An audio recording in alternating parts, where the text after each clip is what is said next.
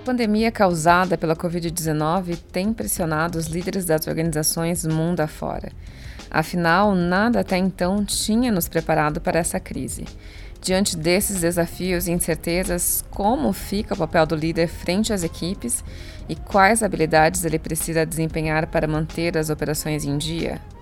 Você está ouvindo o Entretec, o podcast sobre tecnologias e transformação digital da IT Media. No episódio de hoje, eu, Carla Matos, converso sobre liderança em tempos de coronavírus com Antônio Mendonça. Ele é sócio sênior da Korn Ferry Brasil e com a Maria Augusta Rufino, consultora da HSM.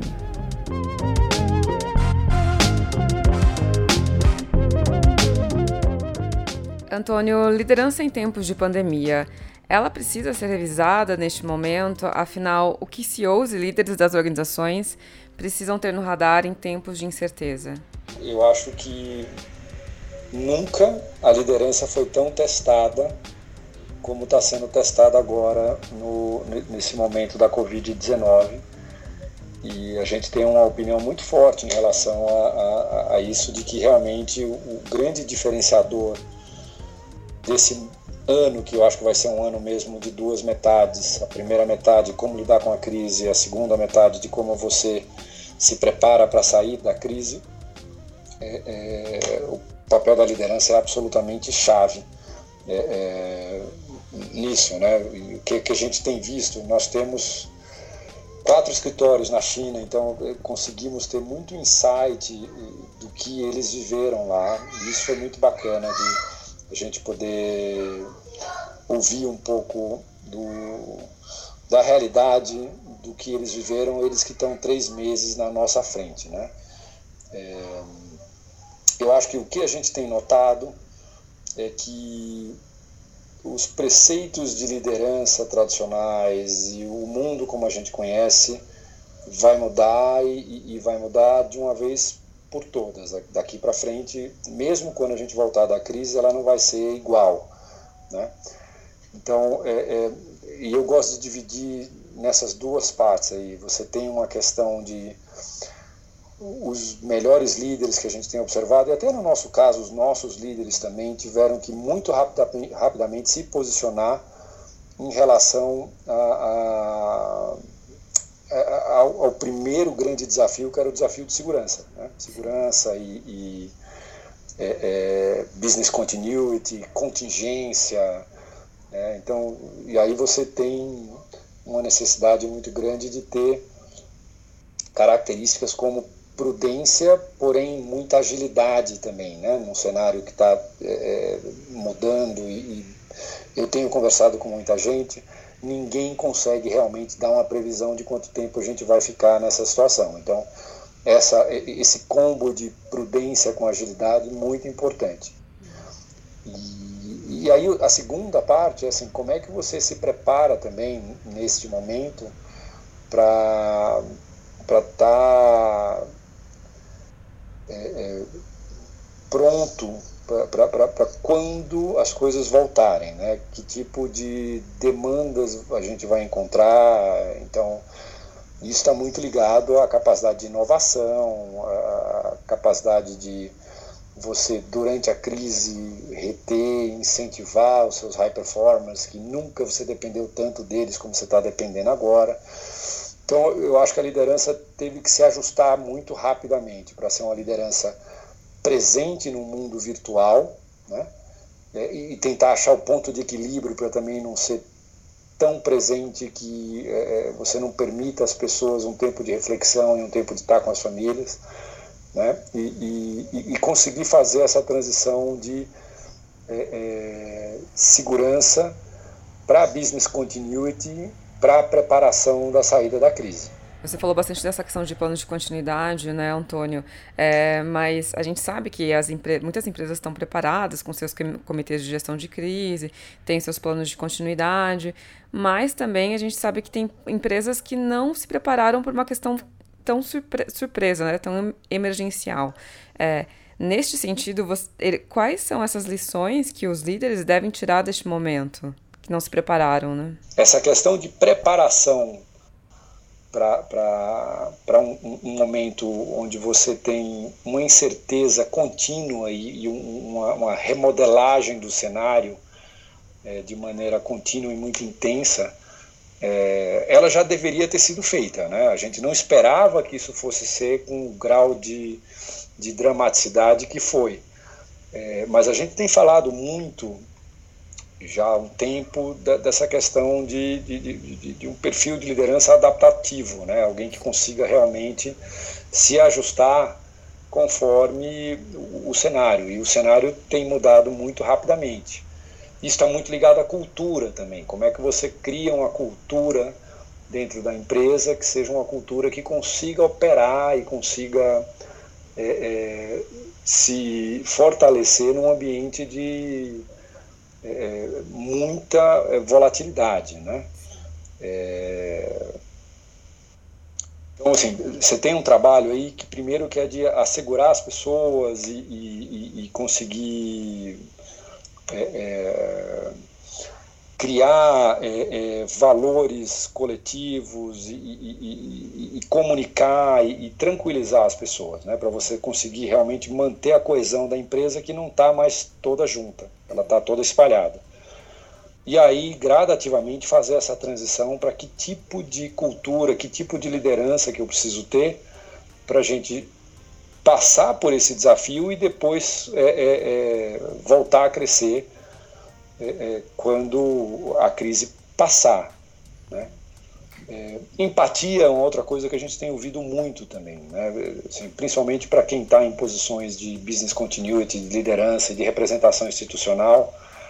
Como é que você consegue se relacionar com seus clientes e, e, e dar continuidade ao seu relacionamento com eles de uma maneira empática e, e genuína, né? É, é, humilde, genuína, é, para não parecer que, que, que também está tentando ser oportunista, né, é, numa situação dessa. É algo muito importante também a ser a ser pensado e trabalhado, né. É, e aí a gente falou um pouco disso das agendas, né?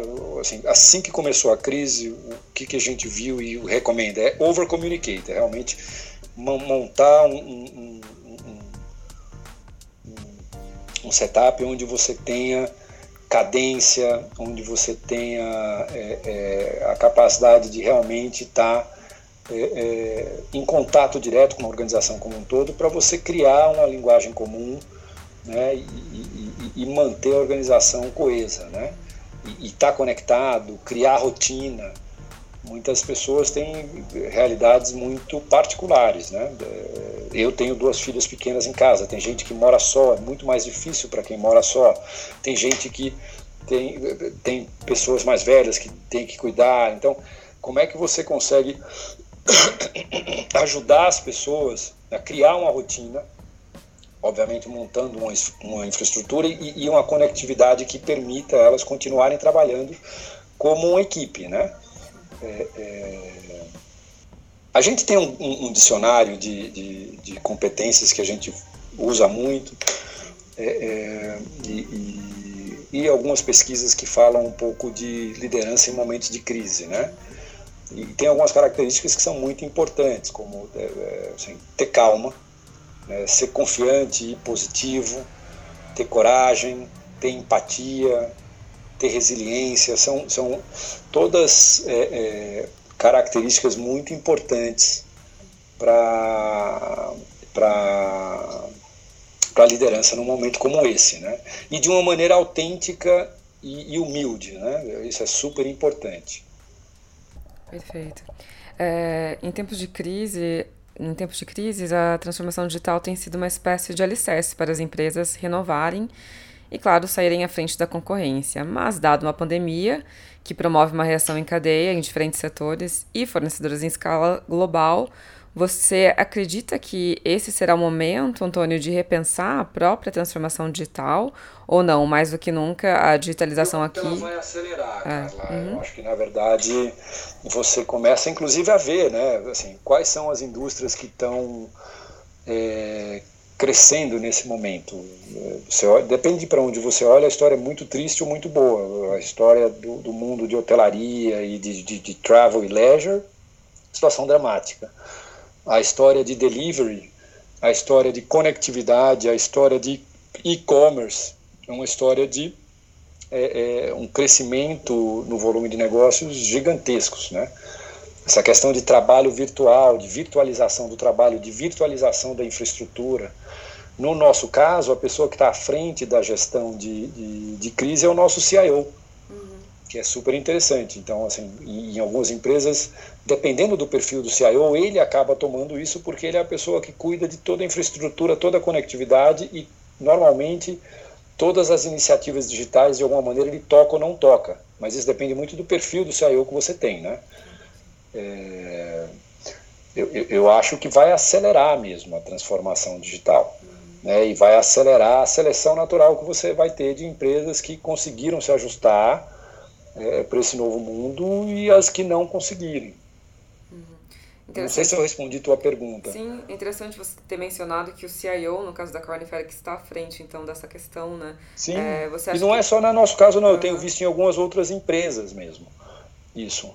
Desculpe, eu te interrompi. Imagina. É, então, você acha que no final do dia, até mesmo a liderança das, das companhias, das organizações, elas vão sair mais fortalecidas ou também é, mais fragilizadas ainda depois dessa crise?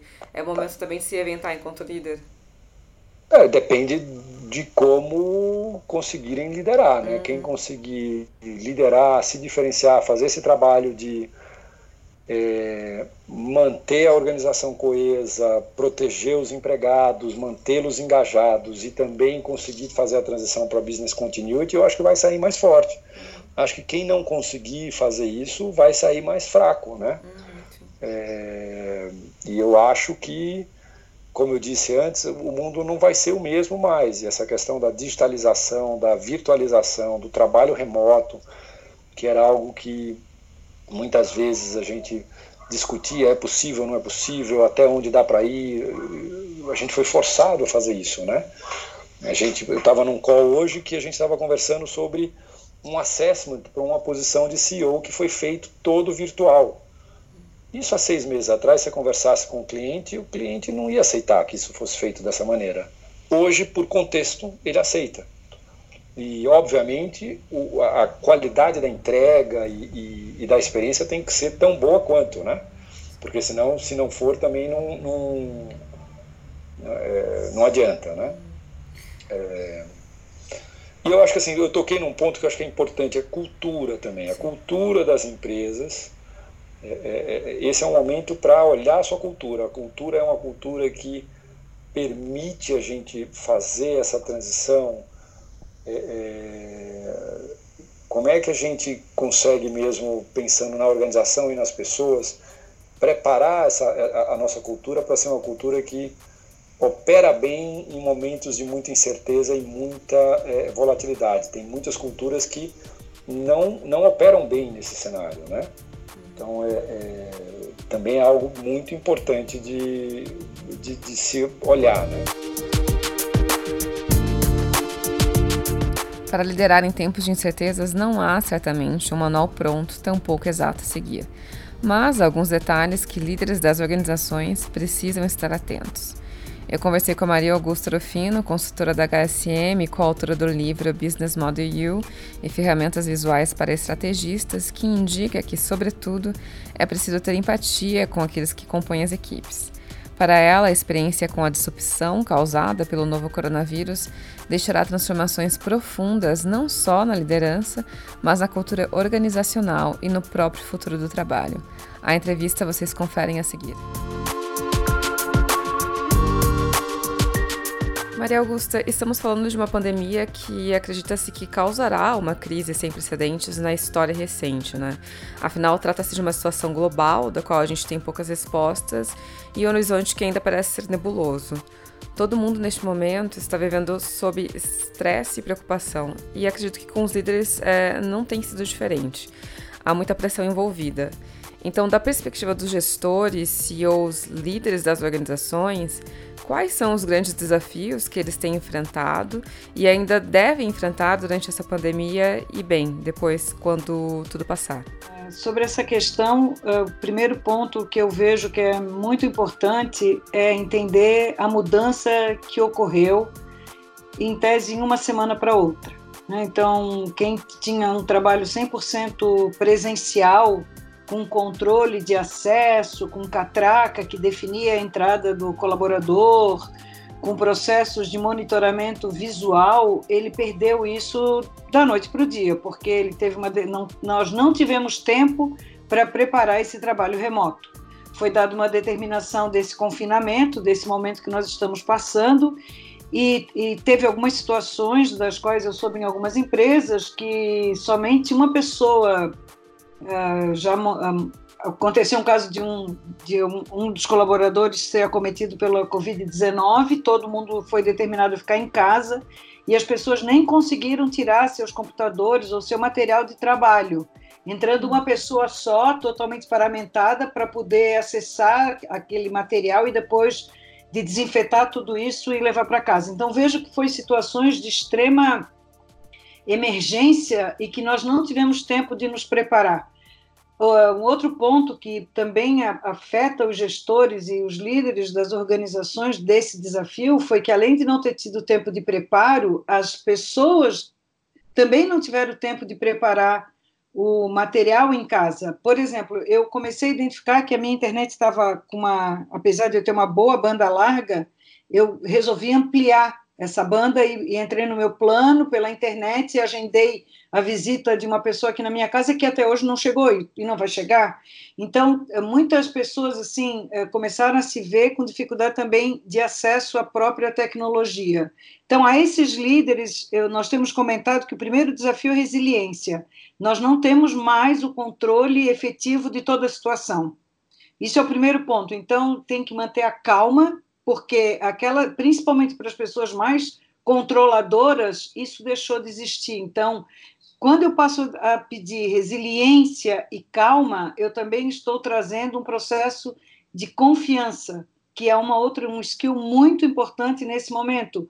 Ou nós confiamos nessa equipe e vamos dar informações para que elas possam se autogerir, ou, ou o líder vai ficar, vai enlouquecer porque uhum. ele não vai ter mais o controle, os horários não são mais os mesmos. Então, essa é a grande, o primeiro grande desafio, né? Entender que eu não tenho mais o controle visual, que eu não tenho o controle de acesso, que essas pessoas não estão presencialmente comigo e que têm dificuldades em ter também a entrega naquilo que a gente podia imaginar. Então, resiliência, calma e muita confiança é o primeiro é o primeiro ponto que se vai ter. Né? Então, quando passar, nós não teremos mais o mesmo mundo.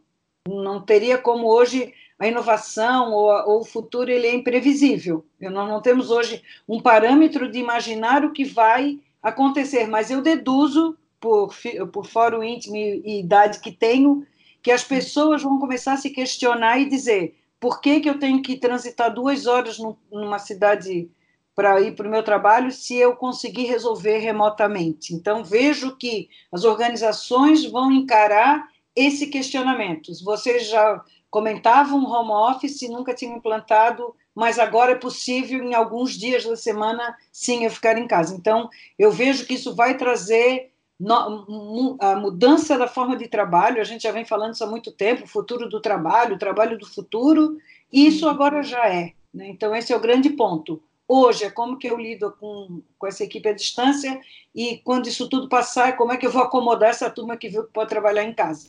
É, você falou você falou dessa questão de gerenciamento, não é?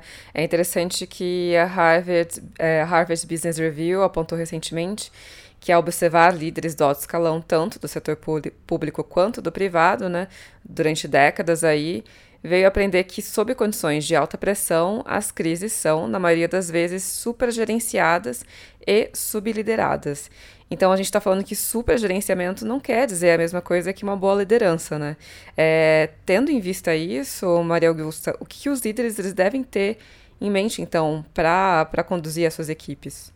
Primeiro é, é saber que nós nunca passamos por uma condição como essa. Né? Então, eu vejo assim que eu falava anteriormente da resiliência, agora eu falo da humildade. Uh, eu tenho dado aula online, uma condição que eu nunca tinha feito em cursos de pós-graduação, que as universidades tiveram que se reinventar, e eu chego para o grupo e eu digo, olha, eu preciso aprender com vocês também porque para a geração que eu estou falando, eles são muito mais aptos a falar de tecnologias que, das quais eu nem conheço. Então, isso eu também falo para a liderança. Então, trazer essa condição, estamos todos aprendendo, e aquilo que a gente fala muito dentro do design thinking, que é a prototipagem e o teste e a aceitação do erro, nós vamos viver isso agora. Então, olha, eu, eu, dei esse, eu dei essa orientação, não funcionou, eu testei, vi que não funcionou, volta atrás e refaça aquela condição. Então, uh, nós não teremos mais o controle, novamente, eu saio da visão de controle e comando para o processo de confiança. Uh, é preciso definir uh, as tarefas e, e essa, esse repasse de uma forma muito muito amigável. Hoje nós já temos muita tecnologia para isso aí, com vários softwares disponíveis que agora nesse período liberaram até gratuitamente, estão as empresas aí aprendendo a usar o Trello, o Slack, eh, Microsoft Teams e uh, o Zoom, enfim, está todo mundo, o próprio Skype, às vezes pode resolver. Então, todas essas tecnologias que a gente via à distância são hoje ferramentas e é a nossa sala de trabalho. Então, primeiro ponto, para eu poder uh, trazer esse gerenciamento, primeiro eu vou criar mecanismos de observação e monitoramento, não é mais controle. Então eu passo a ter monitoramentos e combinar com essa equipe que horários isso deve acontecer. Então também para não azucrinar a pessoa, porque eu, eu, vi, eu falava com um aluno meu que dizia assim, olha, eu não aguento mais, o meu, o meu gerente me manda e-mail a cada minuto. Além disso, manda no WhatsApp e se eu por acaso não respondo, ele me telefona. Então é como se eu estivesse entrando na sala da pessoa cinco vezes depois que eu dei, que eu fiz uma solicitação. Então, estabelecer prazos flexíveis, uh, saber que nós temos ainda uma herança de uma revolução industrial que definia horário de trabalho todos no mesmo momento. Isso fazia sentido quando nós tínhamos uma uma linha fabril que se eu não estivesse ali para colocar o parafuso naquela roda que estava passando, a roda ia sair sem parafuso e não ia funcionar dentro daquele veículo. Isso não tem mais sentido, até porque uh, nós temos duas situações agora. Uma é o que é, é o trabalho remoto, um outro ponto que é que é home office e o terceiro ponto que é que é confinamento. Então, hoje nós estamos vivendo uma situação que essa pessoa está tendo que dividir a casa com as crianças que não foram para a escola, ela está tendo que ser mãe e professora ao mesmo tempo, ela recebe orientação da professora da escola, mandando a criança usar o mesmo computador. Então, nós não temos tecnologia para tudo isso. Precisamos então criar métodos de trabalho que possa dar flexibilização para as pessoas mandarem o, o, aquilo que é solicitado. Então, muito mais do que um controle de horário, como eventualmente nós fazemos nas empresas, isso é muito é muito brutal ainda no meu ponto de vista, nós vamos trabalhar agora por entregas. Então, eu vou passar um determinado trabalho e vou combinar que horas que você pode me entregar. Ah, eu consigo entregar essa planilha daqui a duas horas. Ah, eu consigo responder isso até às 18. Não, eu vou te mandar isso amanhã. Eu que trabalho em home office, eu falo isso. Olha, eu vou te encaminhar isso amanhã às 8 horas está na sua máquina, porque já não interessa mais que horas eu vou fazer, porque eu tenho uma série de outras questões para resolver, mas eu sei que eu tenho responsabilidade e que eu vou chegar lá e vou entregar aquilo que é, que é importante. Então, nesse momento, o líder é aquele que vai saber uh, orquestrar um time à distância. Não é o gerenciamento vai ser feito.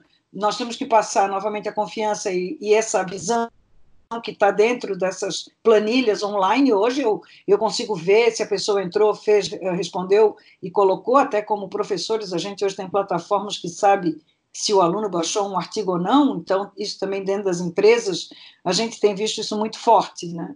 E uhum. passar então a liderar, o líder é aquele que motiva, aquele que, que compreende, que manda mensagens de estímulo, que pergunta se está tudo bem, se pode contribuir com algum ponto, inclusive redefinir uma tarefa que a pessoa, por qualquer questão, não conseguiu resolver, porque ou a internet caiu. Ontem, em Florianópolis, por exemplo, eu tenho alguns colaboradores que moram lá, a internet caiu na cidade como um todo, deu um pane. Então, esse, esses aspectos a gente vai ter que ver. Né? Então, trazer essa orientação e essa orquestração, como se eu estivesse numa grande orquestra com várias pessoas tocando seus instrumentos para poder ter no final uma grande harmonia e uma entrega adequada, sabendo que nós temos clientes também do, do outro lado. Né? Então, eu acho que isso é o líder vai ter que ter em mente que ele hoje não é mais um gestor controlador, mas ele é o grande orquestrador dessa harmonia frente a várias pessoas em vários lugares. Né?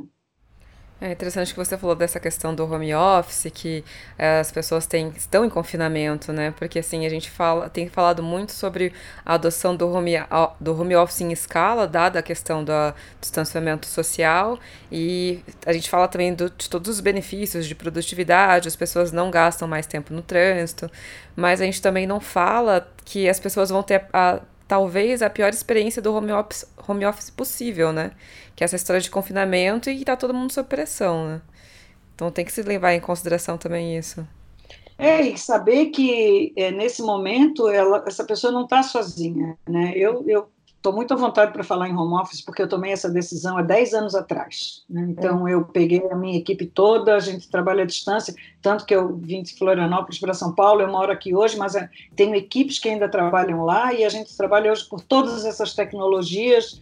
Então, eu falo isso com muita propriedade de quem faz, não está vendo agora mas eu, vi, mas eu também, por outro lado, venho falando muito do futuro do trabalho nas empresas, é um tema que eu tenho dado muita palestra também, mas eu vejo como as, as, os líderes ainda têm medo de perder o controle. Isso acabou. O controle não é mais seu. Ou você entra num processo de confiança e de parceria e estabelece limites, como se você tem um adolescente, um filho adolescente, que precisa da chave da casa ou que vai liberar o carro e que você acredita que ensinou bem, e que vai funcionar, porque a responsabilidade passa a ser dele, ou você vai entrar em colapso emocional também, né?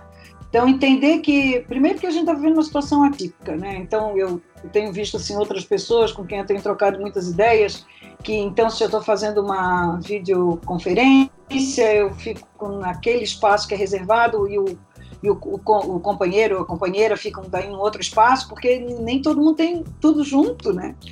As, pessoas não têm. Imagina que eu sou um, uma, um, um jovem na faixa de 25 a 28 anos aí que estou dividindo meu apartamento com mais cinco pessoas que vieram do interior ou de outras cidades e aqui a gente não se encontrava nunca, porque durante o dia estávamos no trabalho e à noite cada um ia para a sua pós-graduação.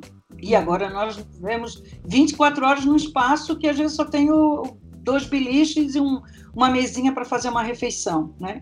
Então, como que se vai a, abrir essas possibilidades? Pessoas, a, isso compete ao líder, saber quais são as condições que essas pessoas têm dentro de casa, né? Porque é, esse é um processo de aceitação, né? De, de, de poder entregar também para que as pessoas possam dizer, olha, eu estou precisando realmente de, de, espaço, porque aqui não está dando. Tá, então, são todas as variáveis das quais a gente não tem dimensão do que está acontecendo dentro de cada apartamento, dentro de cada residência, dentro de cada espaço, que hoje virou um escritório também. Né? Você acredita que depois dessa, enfim, depois que toda essa história passar, é, os líderes eles terão um saldo positivo em termos até de gerenciamento, de soft skills?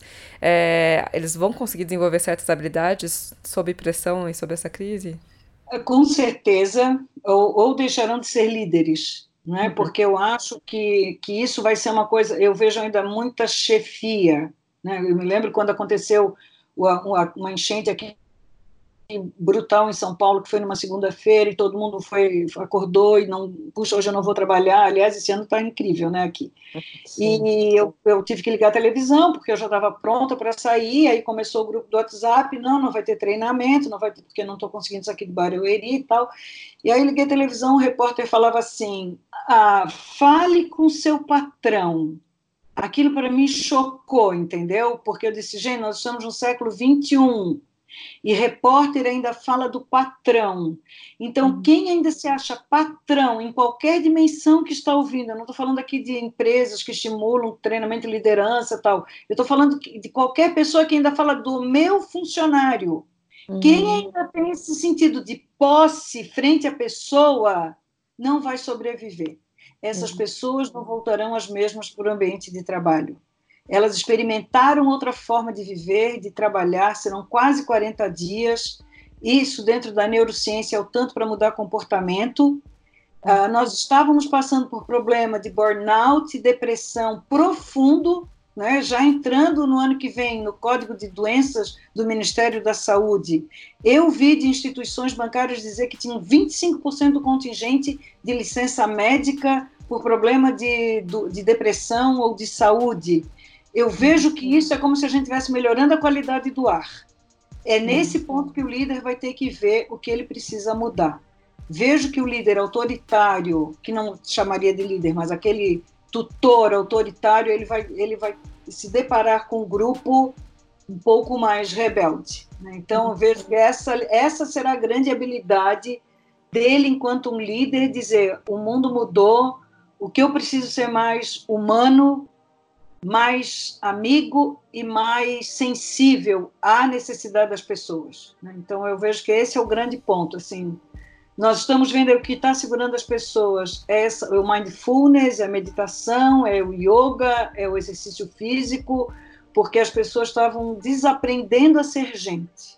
E acho que né, como a mesma coisa como a poluição do ar vai baixar, o nosso sentimento de voltar à nossa essência também vai chegar.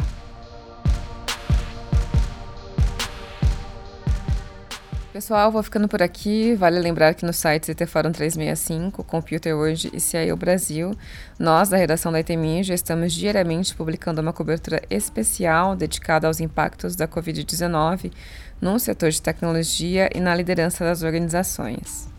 Mais uma vez, obrigada por nos ouvir e até o próximo episódio.